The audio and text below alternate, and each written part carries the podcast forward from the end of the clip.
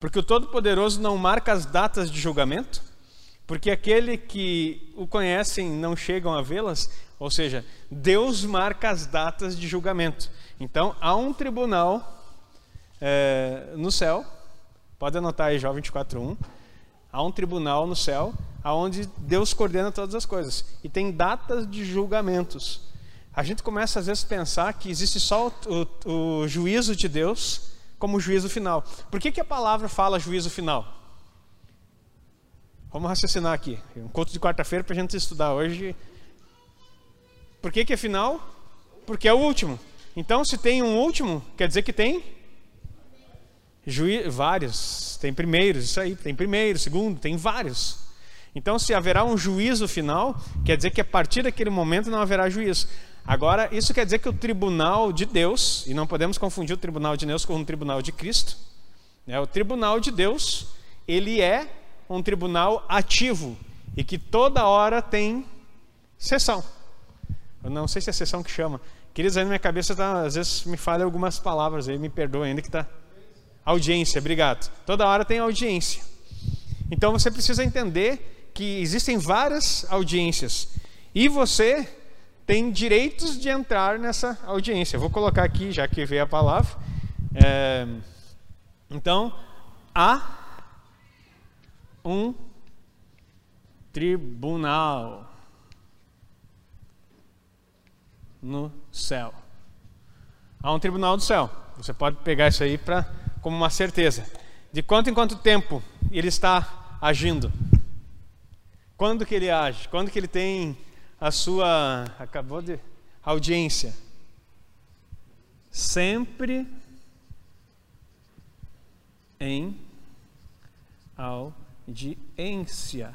Queridos, isso aqui, isso aqui muda a vida de vocês. Tá certo, né? Tá, tá dando para entender. Hein? Uh, ainda está embaralhando, às vezes. Eu, eu, vim hoje, fiz um trecho diferente de, de, carro e tinha bastante curvas, né? E eu cheguei bem, bem, bem tonto aqui, assim, porque a gente está acostumado mais a andar reto, assim. E quando faz aquela, quando dá essas viradas, assim, sabe? O. Não, mas a cabeça minha, se eu virar o rosto rápido para cá, uh, se eu viro rápido assim o rosto, eu posso até cair, né? Desequilibrar. Então ainda o cérebro está tá localizando, mas até temos aí, né? Estão entendendo aqui comigo? Tá? Há um tribunal no céu, sempre em audiência. De tempo em tempo a corte celestial é chamada, é o que nós já vimos. Todo mundo entendeu isso aí? Ok, então vamos lá. Salmo 54. Vamos ver se vai bater pelo menos uma versão aqui do que eu. Hoje eu não, não fui fiel à, à versão daquela Bíblia lá. Vamos ver se. Aqui na minha versão diz assim: Ele convoca os altos céus e a terra para o julgamento do seu povo. Então, olha só. Ele convoca, Deus convoca os altos céus e a terra para o julgamento do seu povo. Quem é o seu povo? Diga eu. É você. É eu. Somos nós. Então, ele convoca o tempo todo os altos céus e a terra para o julgamento do seu povo. Que povo que ele está sendo, que povo ele está falando? Que julgamento é esse? E esse julgamento que está falando, que ele convoca altos céus e terra para o julgamento do seu povo, não está falando de juízo final. Por causa que o seu povo não estará no juízo final, diga amém. E o, o seu povo não estará no, no tribunal do céu, que é o tribunal de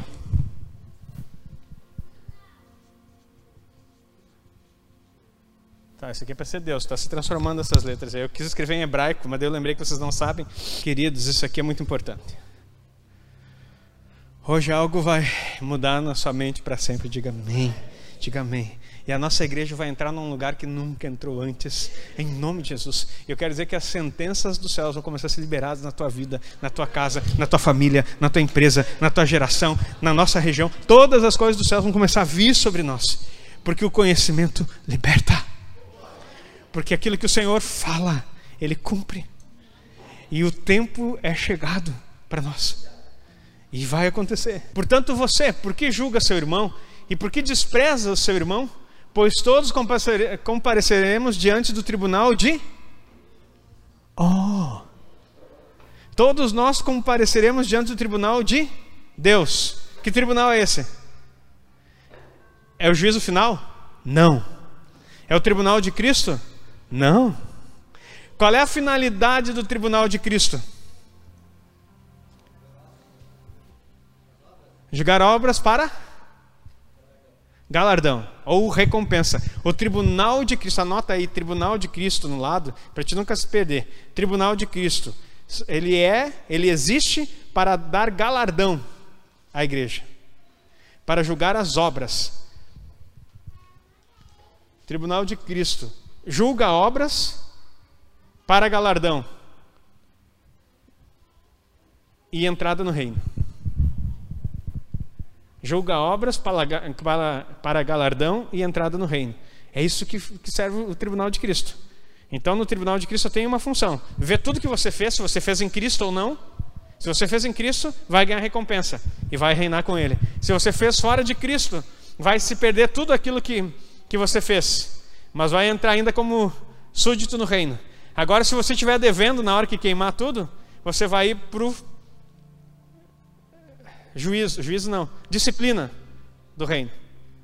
Entendeu? Se tem saldo positivo e construiu no Senhor, você tem o reino com Ele. Ouro, prata e pedras preciosas. Amém? Você, isso não se queima. Feno, palha e madeira se queima. Agora, se tu não tiver nem feno, palha e madeira para queimar, queima você. E aí a Bíblia diz: todavia vai ser salvo, como que pelo fogo. Ou seja, vai ficar fora do reino e vai ficar sapecando lá no, no tribunal, no, na disciplina do reino, durante, depende do tempo, pode ser até mil anos, e depois você vai para a eternidade com ele. Entendido o que é o tribunal de Cristo? Mas não tenha medo, querido. Aquele que está em Cristo está construindo sobre ele. Diga amém. Então esteja em Cristo, não esteja fora dele. Tenha certeza de que você faz está em Cristo. E aí você não está construindo nada fora dele. Agora, aqueles que estão fora. Sabe quem é aquele que fica devendo? É aquele crente que está na igreja, mas não está nem aí. É o que muitas pessoas se, se dizem hoje. Eu sou crente desviado. Né? Esse povo que se diz desviado é aquele que está devendo. Ele é salvo, mas ele não está construindo nada. Nem feno, palha, nem nada. No dia do julgamento eles vão ficar de fora. Ali vai choro e ranger de dentes.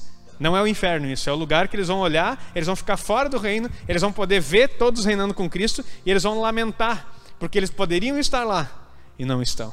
E vão chorar muito. E a Bíblia diz que eles serão entregues aos verdugos e atormentadores. Ou seja, haverá tortura, haverá dívidas para se pagar por causa disso. Isso é o tribunal de Deus? É o tribunal de quem passa pelo tribunal de Cristo?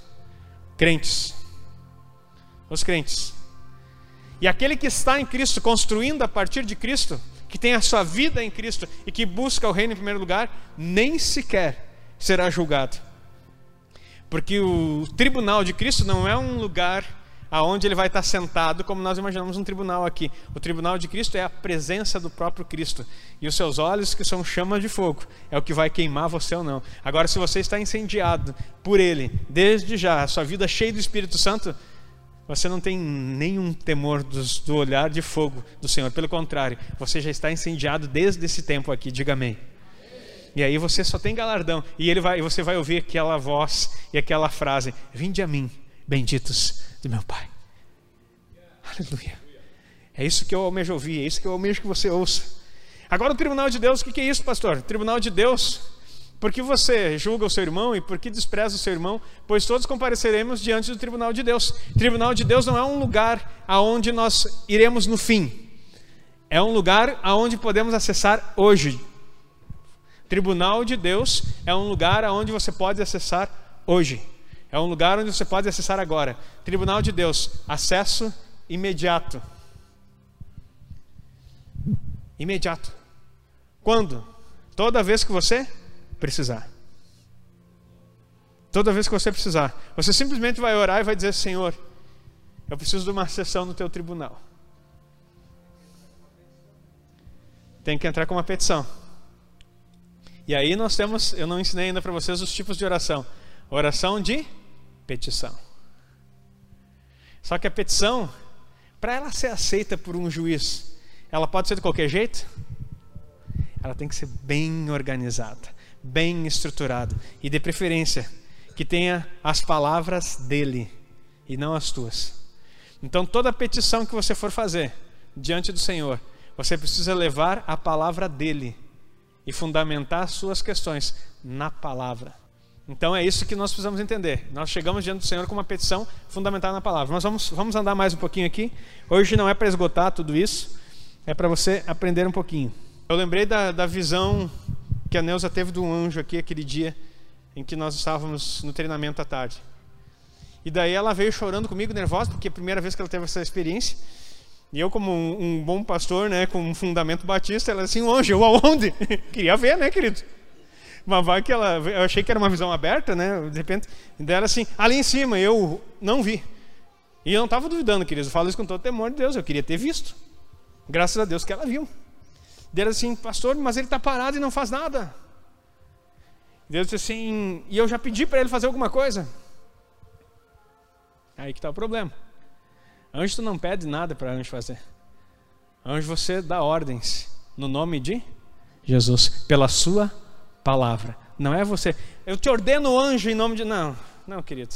Você tem que ter a palavra de Cristo num funcionamento. Por exemplo, se naquele dia, se o anjo era para cura, vamos dizer, no, no momento aqui, anjo do Senhor, a palavra do Senhor declara: pelas suas pisaduras somos sarados. Ou qualquer outro versículo que você declara isso. Agora vem, pela palavra do Senhor, e executa aquilo que nós estamos dizendo. Sabe o que, que ia acontecer? O anjo vem doidão, porque o que ele mais quer fazer é servir. Ele espera uma igreja que haja na palavra para que eles possam agir. Próximo. Bendiga ao Senhor todos os seus exércitos, vocês, seus servos, que cumprem a sua vontade. Aqui o exército não é, está é, é, tá falando dos anjos ainda, servos que cumprem a sua vontade. Bendiga ao Senhor todas as suas obras em todos os lugares do seu domínio. Bendiga ao Senhor a minha alma. Bendiga o Senhor a minha alma. Ó Senhor, meu Deus, tu és tão grandioso.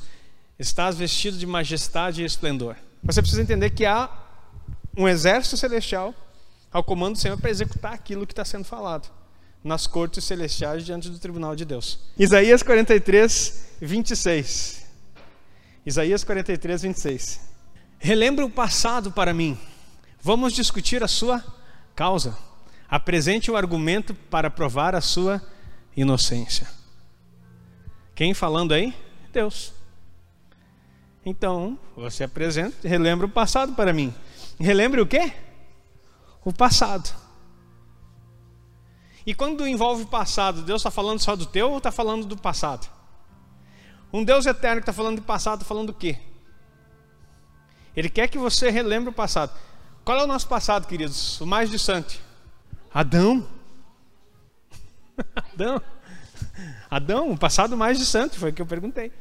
Aonde está o passado mais distante? Adão. Quem era Adão? Alguém em imagem e semelhança de Deus. Colocado na terra para dominar. Colocado na terra para governar. Colocado na terra para ter toda, tudo o que necessitava. Adão não precisava acordar nem um dia e dizer: O pão nosso de cada dia nos dá hoje. Perdoa as nossas ofensas. Ele já acordava comendo. A primeira hora que foi dizer assim: ó, Coma de toda árvore tu deve comer. A primeira ordem que Adão recebeu era se alimente de toda árvore, desfrute. Então, ele não tinha preocupação com sua provisão. Ele não tinha preocupação com as coisas que ele necessitava. Ele não tinha preocupação contra o inimigo. Foi dado duas coisas para Adão: cultivar e duas ordens: cultivar e guardar. Cultivar o quê? Cultivar aquilo que Deus já tinha plantado, já tinha dado. Cultivar é uma espécie de cuidado. Eu cultivo orquídeas. Quem cultiva orquídeas não quer dizer que está plantando orquídeas. Ela pega uma, uma plantação ou compra elas em, em vasos, potes, seja lá o que for, e cuida daquilo que comprou. No caso de Adão, cuide daquilo que você recebeu. E guardar, era a segunda ordem dada a Adão. Guarde esse território. Guardar do quê? Guardar de toda palavra que não seja a que eu profiro. O guardar de Adão era guardar de toda palavra contrária àquilo que Deus tinha dito. Se nós nos tornamos um novo homem em Cristo, o último Adão que foi Jesus, cumpriu tudo que era necessário, qual é que é a nossa ordem hoje? O que, que era o primeiro Adão? Recebeu tudo na mão, para dominar, para governar, para desfrutar e guardar para que palavra errada não entrasse e destruísse aquilo que Deus tinha feito. O que ele fez? Falhou. O último Adão veio e fez o que? Falhou? Restauração de todas as coisas. É isso que o crente não aprende. Você foi restaurado em todas as coisas: domínio, governo, tudo que Adão perdeu, você recebeu em Cristo. Diga amém.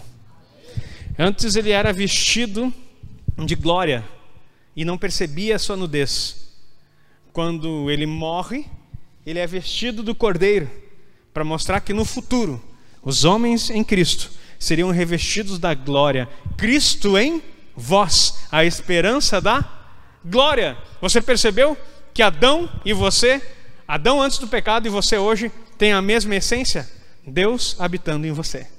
Quando Deus disse, Adão, onde está? Ele não estava dizendo, não estava procurando brincando se esconder, ele estava dizendo assim: para onde você foi? Que eu não me encontro mais em você e nem você em mim.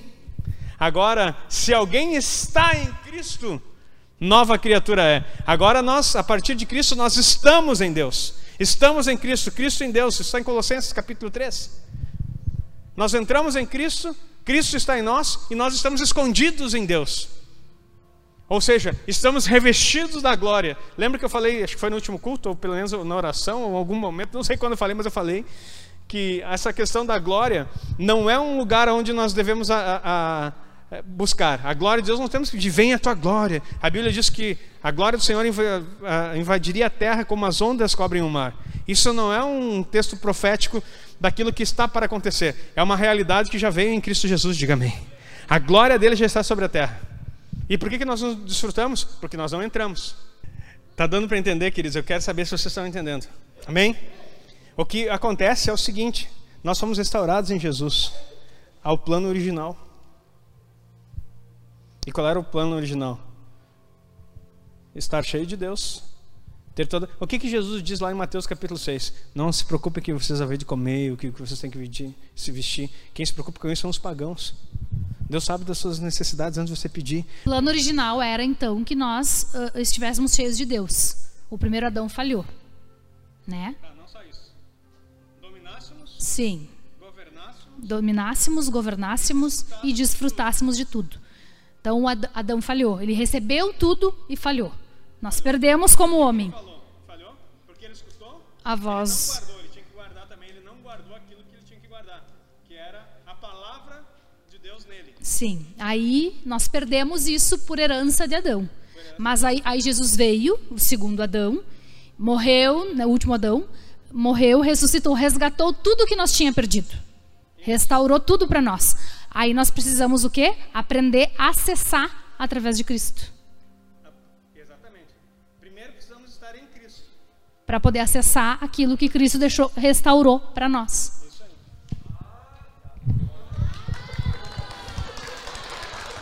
É. Tecla SAP. Lembra da TV antes que tinha para traduzir? A tecla SAP. Ah, isso aí só eu, né? Por favor, diz assim, lembro, pelo menos me dá um apoio. Isso aí na, na, no início, final da década de 80, 90, tinha tecla SAP na TV. Tu apertava e ela fazia a tradução do, do programa em inglês. Ah, não tinha uma televisão assim, né? Nem eu, só via comercial. Tá? Vamos lá então. Então o que você tem que fazer aqui? Relembre o passado para mim. Vamos discutir a sua causa. Então quer dizer que o seu passado está lá em Adão. E tudo que Adão errou, entrou um monte de coisa errada no meio. Certo? Inclusive, quem estudou comigo já aqui sabe que entrou até aquela mistura lá do Gênesis 6 dos gigantes na terra. Lembra disso? Anjos caídos se relacionando com mulheres e tudo isso. Aí, no capítulo 3 de Gênesis, Deus diz assim que haveria a descendência da mulher, falando a respeito de Cristo, todos que são descendentes de Cristo, e a descendência da serpente. Olha só, descendência da serpente. Então tem uma descendência da serpente. Tem os descendentes diretos da serpente que nunca vão se, se converter. E tem a descendência da serpente, que são aqueles que vão passando e vão tendo cruzamentos no, no sangue serpentino. Não sei se essa palavra existe, mas que eles podem ser alcançados pela graça do Senhor Jesus, desde que se desliguem do seu passado. Então a salvação de Cristo atende a todos, mas aqueles que estão diretamente ligados ao maligno e pretendem ficar nessa linhagem, não terão como ser salvos, porque eles escolheram Satanás. Aqueles que escolhem Cristo têm salvação em Cristo. Claro isso? Agora, olha só. Então, para você relembrar o teu passado, as tuas causas. Vamos lá. Olha só, Hebreus 4,16. No Salmo 103 nós vimos que tem uma sala do trono, que é onde ele faz o julgamento dele. Agora, olha só. Assim aproximemos-nos do trono da graça com toda a confiança, a fim de recebermos misericórdia e encontrarmos graça que nos ajude no momento da Oh, que maravilha! Esse texto liga ao texto do Salmo 103, mostrando que a audiência ordinária, sempre em audiência, acesso imediato toda vez que precisar através da oração de petição fundamentada na palavra. Caiu a chave aí? Tá funcionando? Tá ligando as coisas? Querido, isso aqui você tem que, você não pode ficar olhando para o pastor hoje na quarta-feira dizendo assim: "Ah, que legal, né? Que massa aquele culto". O que, que ele falou? Ele falou uns negócios lá bem louco, né? Assim tinha um trono, tinha um Deus, tinha uns negócios assim. Ei, que massa, né? Aí você é mais pro jovem, né? Mas tá cheio de jovem aí. Tá, mas o que, que significa? Eu não entendi muito bem, mas eu sei uma coisa: tem um trono, tem um Deus que julga e ó, nós temos que ficar esperto. Não, querido. Eu estou te, dando, eu tô te dando os passos aqui de como fazer. Tu tem que. Se ratear vai ser sapecado, né? A parte que grava só isso, né? Vai ter choro e ranger de dentro. Eu falei uma vez isso. Aí, ó, o que eu quero que você entenda é assim, ó. Como funciona o processo. Depois a Aline, ela pega o microfone e ela faz o processo assim didático, né? organizado, né? de uma forma. Ela riu agora, apavorado, mas vai fazer daí. certo? Então, podemos chegar com confiança. Como que nós chegamos com confiança? Está vendo que um versículo, você está anotando os versículos? Um versículo está ligado ao outro. Nós chegamos com confiança trazendo o quê? Fazendo Deus lembrar. E como que nós fazemos Deus lembrar? Oh, Deus, te lembra lá aquela vez. Não, queridos. O Deus lembrar você tem que pegar um texto bíblico. Sempre um texto bíblico que fale. Que fale sobre o pecado, que fale sobre erros geracionais, erros no país, pecados da nação, pecados dos povos, pecados. Romanos 1, por exemplo, fala sobre toda a maldade humana. Pega Romanos 1 e pega aquele texto e vai vendo assim, ó, o que, que a ira de Deus se manifesta por causa disso. Romanos, é, Salmo 19, que fala que é, o céu proclama a glória de Deus e e o firmamento as obras de, sua de suas mãos. Então, esses, esses salmos estão falando que as coisas proclamadas no passado estão registradas. Isso pega-se em Deus, mesmo que um povo, o, o teu céu proclamando a glória e o firmamento, o povo continua errando e fazendo coisas erradas. Eles negligenciaram as suas obras e escolheram te desobedecer. Senhor, eu sei que eles erraram. Eu sei que a minha geração passada errou. Eu sei que todo mundo errou mas eu sou teu filho, eu fui comprado, eu fui salvo. O meu sangue, o sangue de Cristo me purificou, eu fui resgatado. Não há condenação sobre minha vida. Entretanto, Senhor, eu quero agora me colocar pelos meus antepassados e te pedir perdão pela minha linhagem de sangue, pela minha, pela minha ascendência.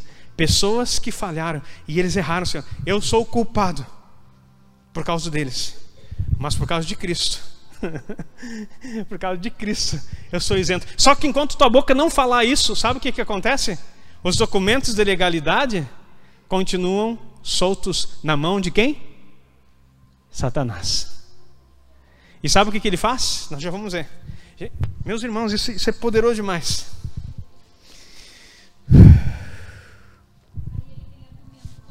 Sempre. Ele tem argumento contra nós, sempre. Então nós podemos entrar na sala do trono. 1 João 2:1. 1 João 2:1. Meus filhinhos, escrevo a vocês essas coisas para que vocês não pequem. Se, porém, alguém pecar, temos um intercessor junto ao Pai. A palavra ali é advogado. É, temos um advogado junto ao Pai, Jesus Cristo, o justo. Por que, que ele é o justo? Porque ele já viveu, ele morreu, ele é justificado. E nós temos a justiça de Deus. Então, se você falhar, não guarde. Queridos, eu quero pedir algo para vocês, Igreja do Senhor Jesus. Eu sei que parece difícil, parece papo de pastor, parece papo de alguém mais santo. Mas eu quero dizer para você que eu, que eu já tive lascado em, em pecado, em coisas assim que eu achei que eu nunca mais ia uh, me libertar. Eu tive, eu tive envolvido na minha adolescência, no início do meu casamento, em, em pecados de pornografia eu já estive envolvido com pecados de, de palavrões. Eu falava muito palavrão. Coisas assim que eu achava que eu nunca ia me, me desfazer. Coisas que eu achava que nunca ia sair da, da minha vida. E tem mais outras coisas que agora na minha cabeça não, não consigo trazer. Mas quero dizer para você que eu tenho conseguido, não por mim, mas pelo entendimento da palavra, vencer os meus pecados. Ou seja, eu tomo posse da vida de Cristo em mim. Eu não posso pecar. Eu não posso consentir que apareça no meu celular uma mulher seminua e eu desejo acessar. Porque Deus me deu armas espirituais. Quando aparece alguma cena indecente, eu já fecho o celular e eu tenho uma arma poderosa, a língua estranha. Eu não posso permitir que uma moça bonita passe na rua uma moça bonita, eu estou usando assim porque o termo não dá para usar tão. Tu entendeu, né? Aquela moça bonita, que ela faz questão de ser bonita e mostrar que é bonita, é? entendeu? E, porque moças bonitas estão cheias, é glória de Deus, coisa mais linda. Mulher, coisa linda que Deus fez, glória a Deus. É, agora, aquelas que gostam de mostrar que são lindas, eu não posso admitir que ao passar, os meus olhos queiram ver. Aí aquela historinha que diz assim: eu preguei já isso para adolescente numa época porque eu aprendi assim. E já pedi perdão também das coisas que eu ensinei errado. Hoje, detalhe que eu estava quebrantado, ou, chorando lá, é que eu comecei, começou, eu comecei a fazer uma oração que estava escrito no livro e falava de todas as coisas que tu ensinou errado. E assim parecia que o cara talvez tinha escrito para mim aquele negócio. Eu comecei a ler, começou e pingava lágrima, eu chorava, ai meu Deus, o que, que eu estou fazendo? E eu pedindo perdão e orando em, em espanhol ainda, né? Ou glória.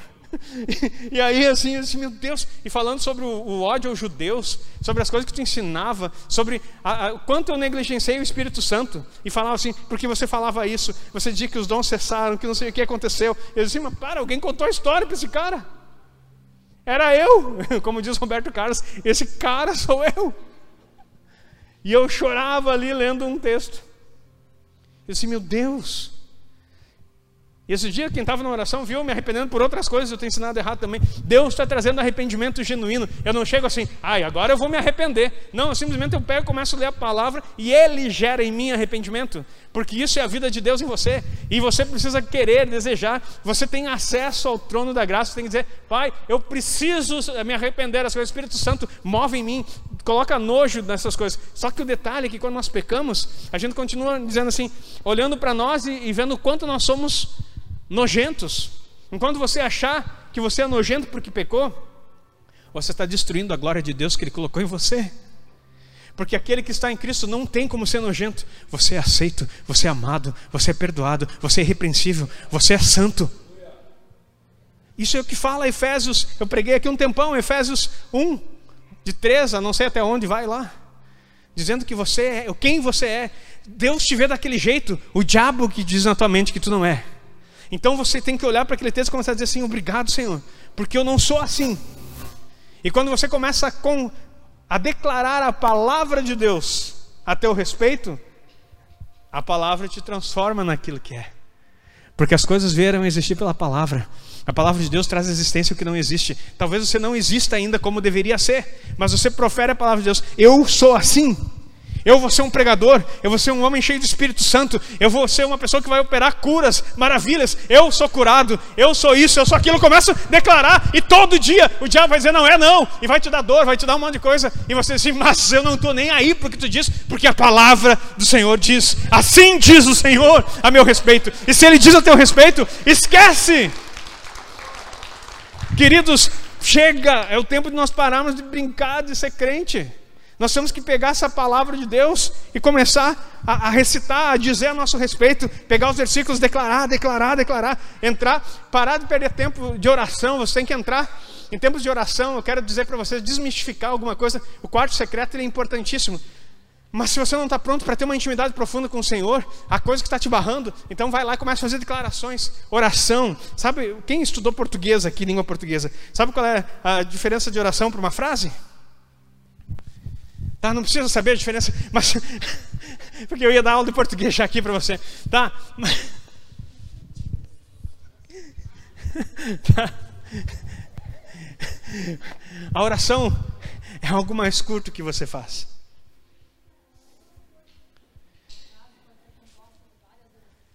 de várias orações. E é pelo número de verbos que você vê se é. Eu gosto de português, gente. Oh, acabou minha água. Então, assim, queridos,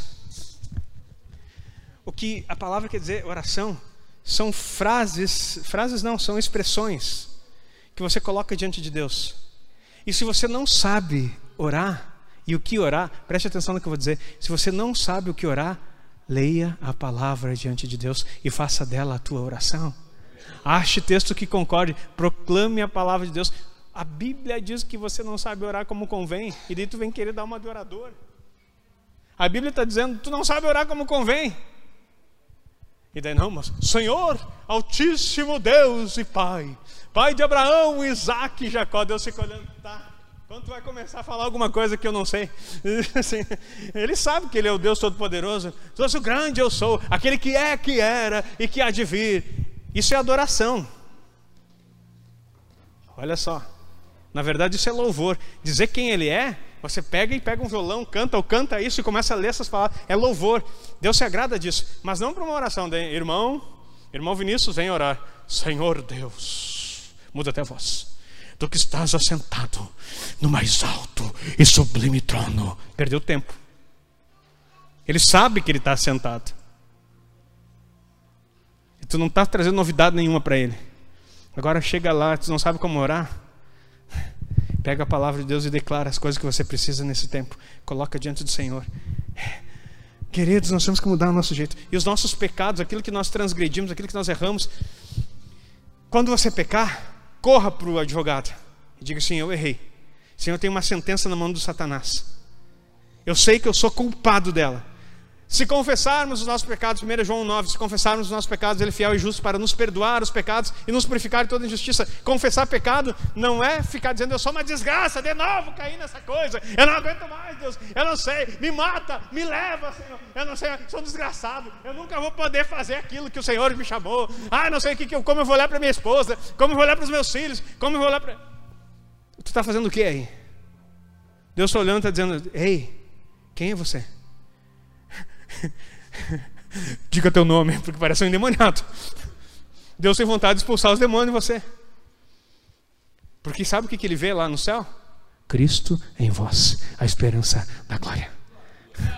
Ele não vê o trapo de imundície, que é a tua justificativa. Ele vê Cristo em você. E aí, quem tem Cristo se alinha com ele e diz assim: Senhor, eu reconheço, está aqui o meu pecado diante de ti. Eu reconheço que eu infringi eu reconheço que o que eu fiz, eu estou envergonhado pelo que fiz, mas a tua palavra diz. E aí você começa a declarar a palavra a respeito dos pecados. Purifica-me com isopo, disse o Davi. Ah, ainda que os seus pecados sejam é, vermelhos como escarlate, eu tornarei brancos como a pura lã, ou alvos mais que a neve. Aí você começa a declarar a respeito disso: Senhor, eu sei que o meu pecado é assim, mas a tua palavra diz isso, por causa que no, no Calvário Jesus verteu o seu sangue para me redimir, e eu te louvo, Deus. Sabe o que, que acontece quando você peca? O diabo se frustra, porque quando você pecar, acidentalmente, não como prática, você não fica se desgraçando e fugindo de Deus, se escondendo como Adão, porque você tem a natureza de Cristo. Você está na luz, você não está nas trevas. Então, quando você peca, você chega mais próximo de Deus ainda. Satanás quis fazer um pecado para você se esconder, ficar envergonhado, fugir, sair do comunhão da igreja, não tomar ceia, se esconder, mentir. E ele, não, mas o pecado faz você chegar para Deus e dizer: Deus, eu estou aqui. Assim sou eu. Mas o Senhor me ama. Acima de todas as coisas, essa é a graça, maravilhosa graça. Algo que você não consegue compreender, mas é assim que Deus te vê. E é assim que Ele te quer. Só que daí você se aproxima dele e começa a dizer: Senhor, me perdoa. Eu tomo posse do sangue de Jesus. Eu aplico agora nessa sentença. Senhor, tire das mãos de Satanás o meu pecado. Pelo sangue de Jesus. Porque foi cravado na cruz. E eu sei que esse pecado, por mais terrível que eu ache, ele já foi pago na cruz do Calvário. Bem como a tua enfermidade. Bem como as suas dores. Oh, Jesus. Aí nós. Mas nosso assunto é tribunal de Cristo, né? Tribunal de, de Deus. Vamos lá. Então ele vai purificar toda injustiça. Então tem um advogado lá para te representar, queridos. Romanos 8:1. Olha só, olha só. Romanos 8:1. Portanto, agora nenhuma condenação há para os que estão em Cristo Jesus, que não andam segundo a carne, mas segundo o Espírito. As minhas palavras são Espírito e vida. Você não anda segundo a carne, você anda segundo o Espírito. Você não é mais um ser carnal. A tua carne está sendo aperfeiçoada, a tua alma está sendo salva. Tiago fala isso no capítulo 1, que é, é salvo pela palavra. A palavra te torna aquilo que você é, pela palavra. É pela palavra que as coisas vêm a existir. É pela palavra, a palavra de Deus em você, a palavra de Deus, proclamada pela tua boca, não só ouvida pelo, do pastor. É proclamado pela tua boca, você tem que pegar essa Bíblia. Queridos, eu estou fazendo algumas, agora deu uma parada. Mas estou fazendo uns livros aí, queridos, que é para abençoar a igreja. Vai ser apostila, eu acho, antes do livro. E nós vamos fazer, Manuel. Está lá. Já, o Manuel já está vendo algumas orações ali. O, os, os, meninos tiveram acesso a algumas coisas já também. Mas nós vamos fazer. Tem um livro que está sendo feito áudio, inclusive, que o, Man, o Manuel já gravou metade dele. Daí deu aquela parada e eu não consegui produzir mais. Mas para que você possa tomar posse das palavras de Deus e e colocar isso na tua prática de vida. Declarar todo dia, declarar todo dia, várias vezes por dia. E enquanto você não sabe como, você já entendeu que não sabe como orar, então você ora em língua estranha, ora em língua estranha, ora em língua estranha. Mas é muito estranho orar em língua estranha, por isso que é estranho, queridos. Então continue orando. Se não fosse estranho, não seria língua estranha.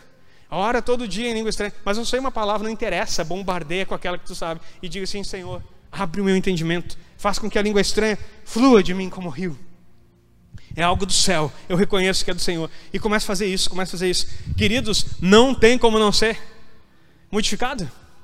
Deus vai modificar você, Deus vai nos modificar como igreja. Vai começar a acontecer coisas aqui no nosso território, coisas poderosas. Precisamos entrar nisso. Pastor, mas isso aí eu vou virar fanático daí. Querido, eu quero ser fanático arrebatado. Eu não quero ser moderado e ficar aqui, não. A coisa vai ficar difícil. E não por medo, mas eu tô, eu tô cansado já. Estou cansado dessa, dessa, dessa batalha aqui para ficar depois de, nos acréscimos. Eu quero definir o negócio no jogo, no tempo regulamentar, querido. Como é que aquele outro que, que, que quando tem Copa do Mundo que o pessoal é, prorrogação? Não, não, sem prorrogação, querido. Eu quero definir no tempo regulamentar. Eu tenho dedicado minha vida ao Senhor e tenho crescido nisso. Errei muito, sim mas pela graça sou o que sou, estou aqui hoje. E eu só posso avançar. Eu não sou daquele que retrocede. Eu quero que você seja essa pessoa também. Que o seu alvo seja Cristo, que você veja o reino, que você queira cada dia mais mergulhar, avançar mais. E não interessa o que estão dizendo, não interessa o que está acontecendo ao teu redor. Você só tem uma meta: Cristo. E avançar a cada dia mais pela palavra de Deus. Se você tiver isso, queridos, você vai avançar. Portanto, agora nenhuma condenação há para os que estão em Cristo Jesus. Quem está em Cristo? Quem crê nele? Quem está nele? Comecei falando sobre estar em Cristo. Não tem condenação. Ninguém pode te condenar. Eu vou repetir: ninguém pode te condenar. Sabe quem se condena? Só tem uma pessoa que pode condenar. Sabe quem? Você mesmo. Com a tua boca com a sua boca você pode se condenar. Cuida o que você fala, a teu respeito, a respeito dos outros, a respeito da igreja, a respeito de qualquer coisa. Vigia a tua boca. Porque só tem uma condenação, a tua boca é o que condena. E, a, e toda palavra dita, isso foi a, o versículo que me fez parar de dizer palavrão quando eu era adolescente, que dizia que nós vamos dar, prestar conta de toda palavra torpe. Nós vamos prestar conta para Deus. Tudo que você falar, você vai ter que prestar conta para Deus. E eu era adolescente e aquilo me impactou. Eu nunca mais. Foi um processo. Mas nunca mais tive palavrão no meu vocabulário. 1 Pedro 5,8.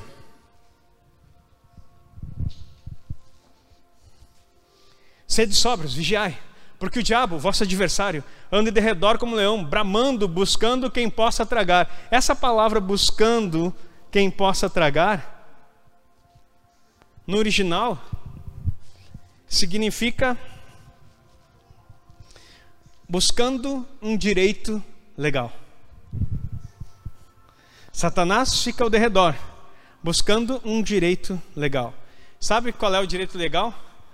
Aquilo que você faz e não confessa, aquilo que você diz e não volta atrás.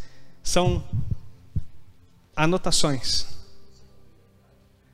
Não, aquilo que você fala, aquilo que você faz. Legalidade o diabo não precisa.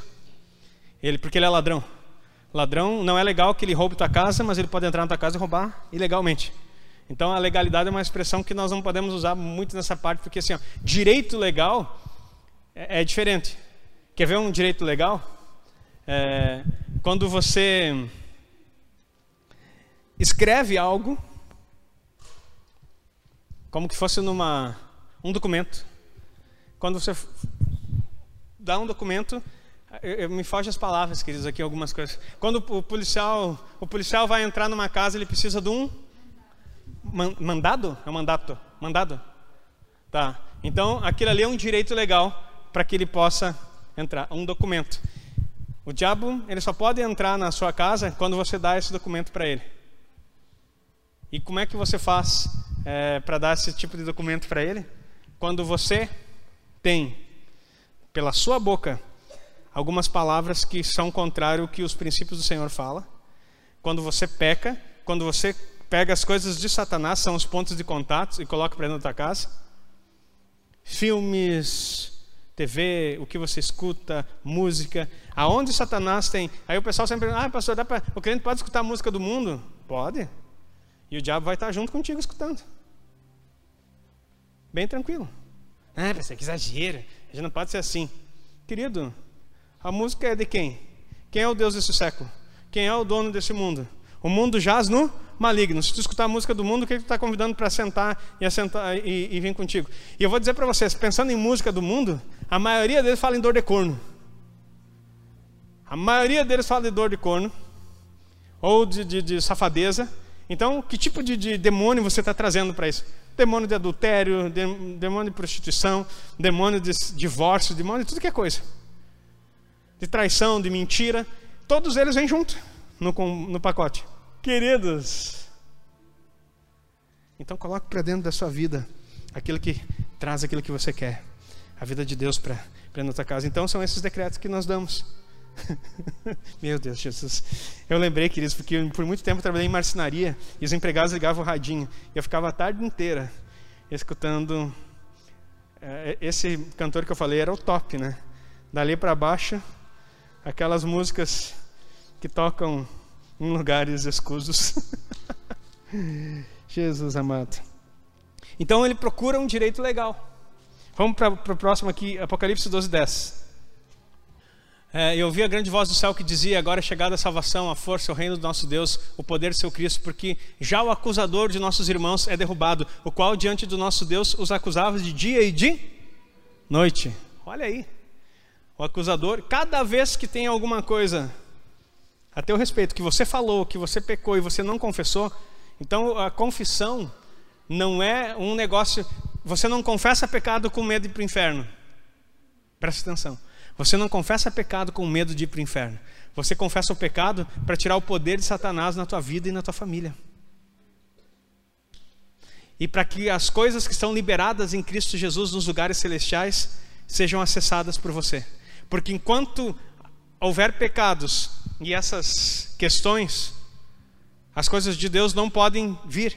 Os anjos não podem trazer, porque cada vez que eles vão passar pelo segundo céu, que é o lugar onde estão os demônios ali, os principados e tudo mais, aí tem uma bênção que está destinada para você.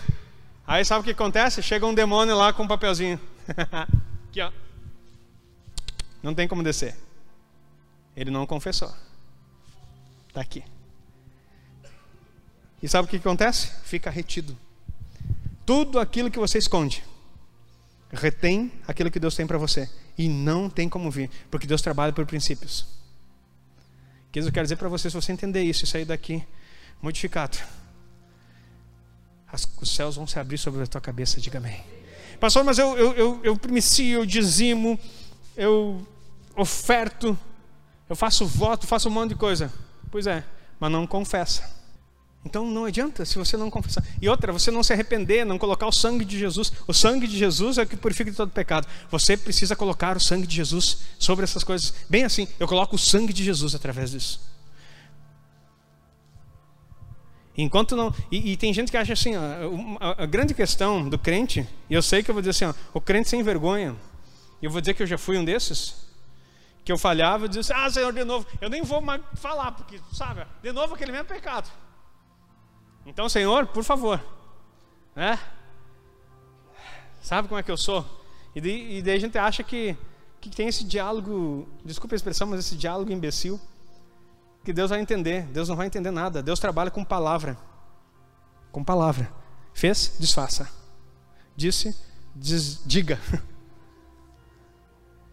Põe o sangue de Jesus em todos os lugares que tudo vai ser aniquilado, porque não há coisa que o sangue de Jesus não possa destruir. Mas se andarmos na luz como Ele na luz está, se andarmos na luz, se trouxermos tudo para clareza, se andarmos na luz como Ele na luz está, temos comunhão uns com os outros. E o sangue de Jesus, Seu Filho, nos purifica de todo pecado.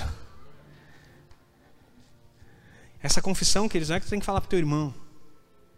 Isso é confissão para com Deus. É, é, coisa sua. Há coisas que você vai ter que confessar entre os, os irmãos para ser curados. Confessar as nossas culpas, né? Que fala lá em Tiago. Mas aqui está falando diretamente com Deus. Então o sangue de Jesus nos purifica. Guarda isso. Hebreus 9, 13, 14. Porque se o sangue de touros e bodes e cinza de uma novilha aspergida sobre os imundos os santifica quanto à purificação da carne, quanto mais o sangue de Cristo, que pelo Espírito eterno se ofereceu a si mesmo, imaculado a Deus, purificará as vossas consciências das obras mortas para servirdes ao Deus vivo. Purificará o que? A vossa consciência das obras mortas. As obras mortas são aquilo que você fez fora de Cristo. E às vezes a tua mente fica presa nisso, não deixando você viver o novo. Agora tem uma boa notícia: o sangue de Cristo purifica tua mente, te colocando no novo de Deus. Diga amém. E é isso que você acessa. Mas você precisa se apropriar disso, Senhor. Eu coloco o sangue do Senhor Jesus. Coloca o sangue sobre tua casa, coloca o sangue sobre teu carro. Eu, queridos, eu estava estudando assim, até coisas que, que você pode fazer. Você está tá, tá trabalhando, por exemplo, ali o computador. Às vezes a gente não leva essas coisas a sério. Aí começa a dar um pânico no negócio. Esses dias aconteceu com uma. A gente precisava imprimir um negócio para o culto das mulheres aqui, que teve, a rede de mulheres. E quatro impressoras deram problema. A nossa queimou, inclusive. Mas naquele momento você pode fazer, inclusive sobre aparelhos domésticos, sobre celular, sobre geladeira, o que tu precisa. Se você crer e agir através das coisas de Deus, você tem autoridade. E você pode dizer assim: em nome de Jesus, eu coloco o sangue de Cristo sobre isso. Queridos, você não sabe o poder que há no sangue de Jesus. Se você começar a usar isso aí, não é, não é para brincadeira. Às vezes a gente, é, eu vejo que até entre os jovens, no meio gospel, a gente começou a brincar, e até mesmo coisa assim, qualquer coisa a gente diz assim, em nome de Jesus, e começa a brincar nessas coisas assim, não brinque com isso. Não brinque com isso, porque a gente banaliza aquilo que é sério, é aquilo que pode transformar a nossa história. O sangue de Jesus, quando você. É, e às vezes até parece em, em piadas, o sangue de Jesus tem poder. Não brinque assim, porque o sangue de Jesus tem poder mesmo. E quando você usa, o mundo espiritual treme. Todos têm que se curvar e reconhecer, porque o poder do sangue de Jesus nos trouxe vida e redimiu toda a humanidade, toda a história. O sangue de Jesus fala mais do que o sangue de Abel. É o que nós vamos ver aqui. Agora, Hebreus 12, 24. E a Jesus, o mediador de uma nova aliança. Aliança do quê? De sangue. E ao seu sangue da aspersão, que fala melhor do que o de Abel. Então, o sangue de Abel fala até hoje. Porque ele foi um justo que derramou seu sangue. derramado pelo injusto, que foi seu irmão, iracundo, pecador que, que o destruiu. Agora o sangue de Jesus é um mediador de uma nova aliança e fala melhor. Sempre uma expressão que vocês vão ouvir nas orações que eu vou mandar depois para vocês, que vocês vão ter acesso, falando que o sangue fala. Então o sangue fala. O sangue de Jesus fala ao mundo espiritual. O sangue de Jesus dá ordens no mundo espiritual. E você precisa entender essas coisas. Amém, queridos? Então, quando você chegar na corte celestial, você pode entrar diante dele, diante do Senhor e convocar. Eu quero ensinar isso para vocês como que a gente entra diante da não hoje, é claro. Mas você pode, você já começou a entender agora. Você sabe que é uma petição com base bíblica, convoque lá a corte celestial. E Deus sempre vai atender. Há coisas que ele muda instantâneo. A justiça de Deus não é a justiça brasileira, não é a justiça dos homens. Não fica empilhada, guardada. Quando você entra da forma correta, ele age. Sabe por quê? Porque aquela acusação da mão de Satanás é tirada na hora. Porque aquilo é só mentira. Ele é um enganador. Ele está usando coisas que você desconhecia para barrar as coisas que Deus tem para você. Coisas que você não confessou, agora você sabe, você tem um antídoto, é o sangue de Jesus, você tem a forma, é, é, reconhecer, é concordar com Deus. Confessar não é fazer lista de pecado, é concordar que aquilo que você fez está errado e achar um versículo bíblico que diz assim: é, a tua palavra diz assim, e eu transgredi, mas o sangue de Jesus me purifica de todo pecado. Te peço perdão agora, Senhor, em nome de Jesus, eu me arrependo. E você pode se arrepender por linha familiar também. Eu vou botar uma oração aqui, pode colocar agora, Eduardo, por favor, desde, desde o primeiro slide. Eu quero te convidar a, se colocar de pé. Nós vamos encerrar nosso culto com essa oração. Aí. Renuncie aos pecados. Renuncie, eu renuncie aos pecados em minha linhagem familiar. Acho que era renúncia, alguma coisa assim. Uh, pecados em minha linhagem familiar. Preste bem atenção no que nós vamos fazer agora. Eu quero que você se concentre, leia, nós vamos ler isso aí em voz alta. E depois a gente pode até é, compartilhar isso para quem pedir. Não vou colocar no grupo da igreja, porque nem todos têm entendimento. Se você não for ministrado, fica estranho. Então, você pode fazer isso aqui agora. É, isso aqui de uma forma muito, muito profunda, que você coloque aí diante de Deus as suas formas, a tua forma de renúncia. Então, você vai, volta lá o título de novo. Você vai renunciar a pecados da tua linhagem familiar. Porque existem coisas que você fez, e tem coisas que foram os teus familiares que fizeram. Consagrações, erros que eles tiveram de diversas formas. E eu vou dizer para você, queridos, nesse momento, leve muito a sério o que nós vamos fazer aqui. Porque isso aqui, é, pode ser que algumas coisas aconteçam aí, não é para você ter medo, é para você ter tranquilidade. Mas pode ser que algumas coisas te travem e você não consiga dizer. E porque Satanás, ele não. Isso aqui é sério. Isso aqui é a, a libertação nesse momento aqui. Nesse momento vai haver libertação. Pai, em nome de Jesus, eu oro pelo Senhor. Que os teus anjos, os teus anjos poderosos, tomem conta desse lugar. Ó oh, Pai, os teus anjos de fogo, os teus anjos de poder, ó oh, Pai, venham sobre cada um, os anjos dos teus filhos, Pai, possam estar nesse momento, neutralizando todo ataque maligno, tudo aquilo que venha, a Deus, travar a mentalidade, tudo aquilo que venha, ó Deus, querer se levantar contra, em nome de Jesus, nós declaramos falido todo intento do maligno sobre a vida dos teus filhos. Pai, em nome de Jesus, toda interferência é, satânica, demoníaca, de feitiçaria, de umbanda, quimbanda, seja lá o que for, ó Deus, todo o império das trevas, pelo sangue de Jesus, nós decretamos falidos nessa noite, para que haja liberdade nos filhos do Senhor. Pai, em nome de Jesus. Queridos, vamos começar lendo. Então, eu vou ler a primeira frase, é para que vocês possam repetir, né? Talvez você não consiga ver da distância que está. Se você não conseguir ler, você repete o que eu estou falando. Certo? Como membro desta linhagem familiar, me arrependo de todos os pecados que por gerações suprimiram a verdade de Deus, transformando-a em sua maldade. Arrependo-me por todos aqueles que tendo conhecido a Deus, não o glorificaram como Deus, nem lhe deram graças, porque seus pensamentos eram vãos e seus corações obscurecidos. Arrependo-me por todos aqueles que se tornaram loucos e trocaram a glória de Deus imortal por imagem de homens mortais, pássaros, animais ou répteis. Arrependo-me dos maus desejos do coração, dos corações, dos meus antepassados, que entregaram seus corações à impureza sexual, à degradação dos seus corpos, mantendo relações uns com os outros.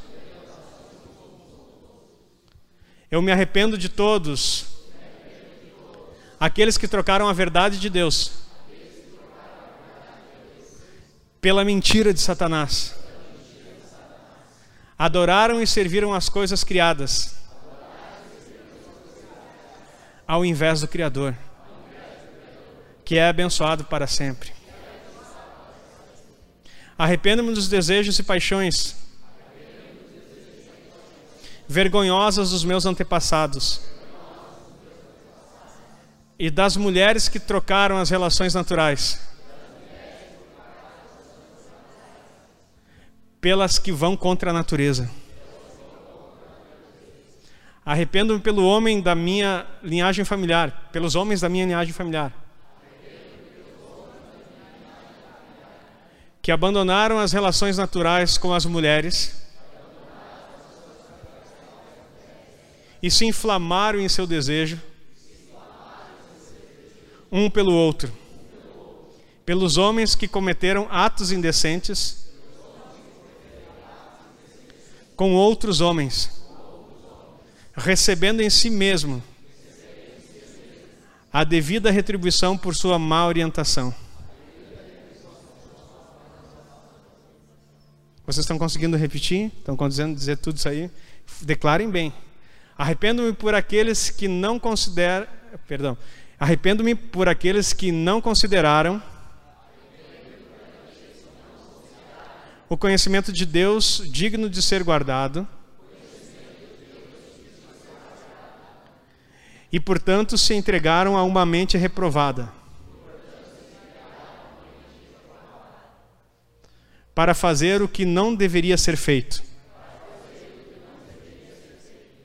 Arrependo-me por todos aqueles que estavam cheios de todo tipo de perversão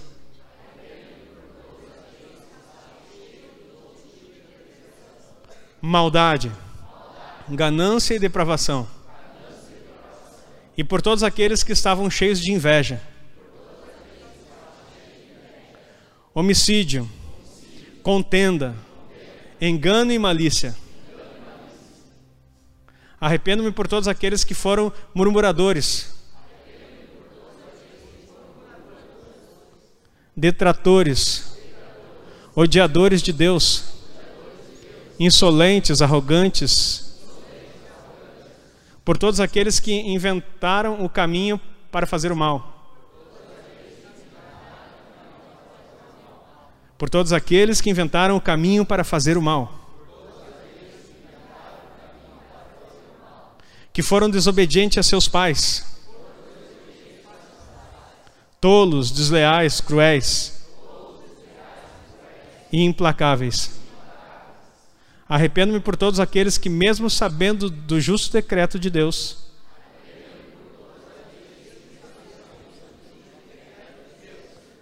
de que aquele que praticam tais coisas merecem a morte, não apenas continuaram a fazer as mesmas coisas, mas também aprovaram aqueles que as praticaram.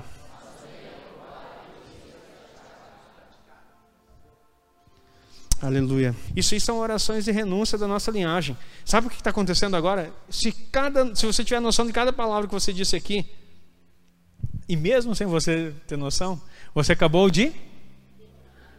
repita comigo, você acabou de declarar. E toda palavra depois de dita não tem como voltar? Então aplaudo o Senhor por isso. Porque toda palavra declarada não tem como voltar atrás. Eu quero orar por você. Pai, em nome de Jesus, cada declaração nesse momento.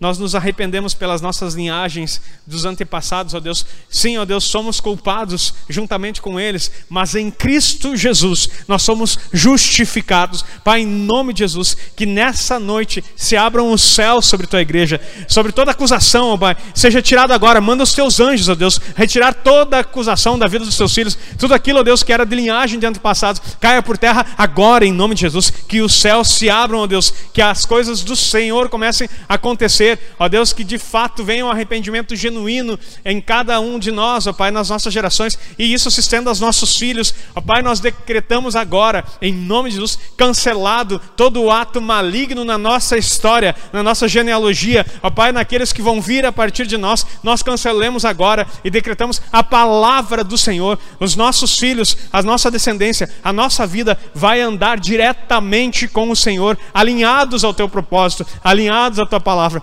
Pai, em nome de Jesus, que nessa noite algo extraordinário aconteça, que o teu Espírito Santo visite cada um dos teus filhos, traga sonhos, traga, ó Deus, visões, traga, ó Deus, revelações da tua palavra. E que acima de tudo, traga, ó Deus, a paz que excede o todo entendimento. Não somos inimigos, não somos escravos, somos filhos e filhos muito amados. E nós glorificamos o teu nome por teu imenso amor. E, ó Deus, porque nós temos acesso aos tribunais celestes, aonde o Senhor decreta favoravelmente a nosso favor pelo sangue de Jesus.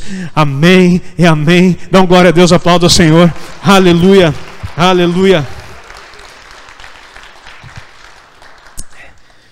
Que Deus abençoe a sua vida. Que o Senhor invada a tua casa com a presença e as coisas do Senhor comecem a acontecer de forma diferenciada na sua vida, em nome de Jesus.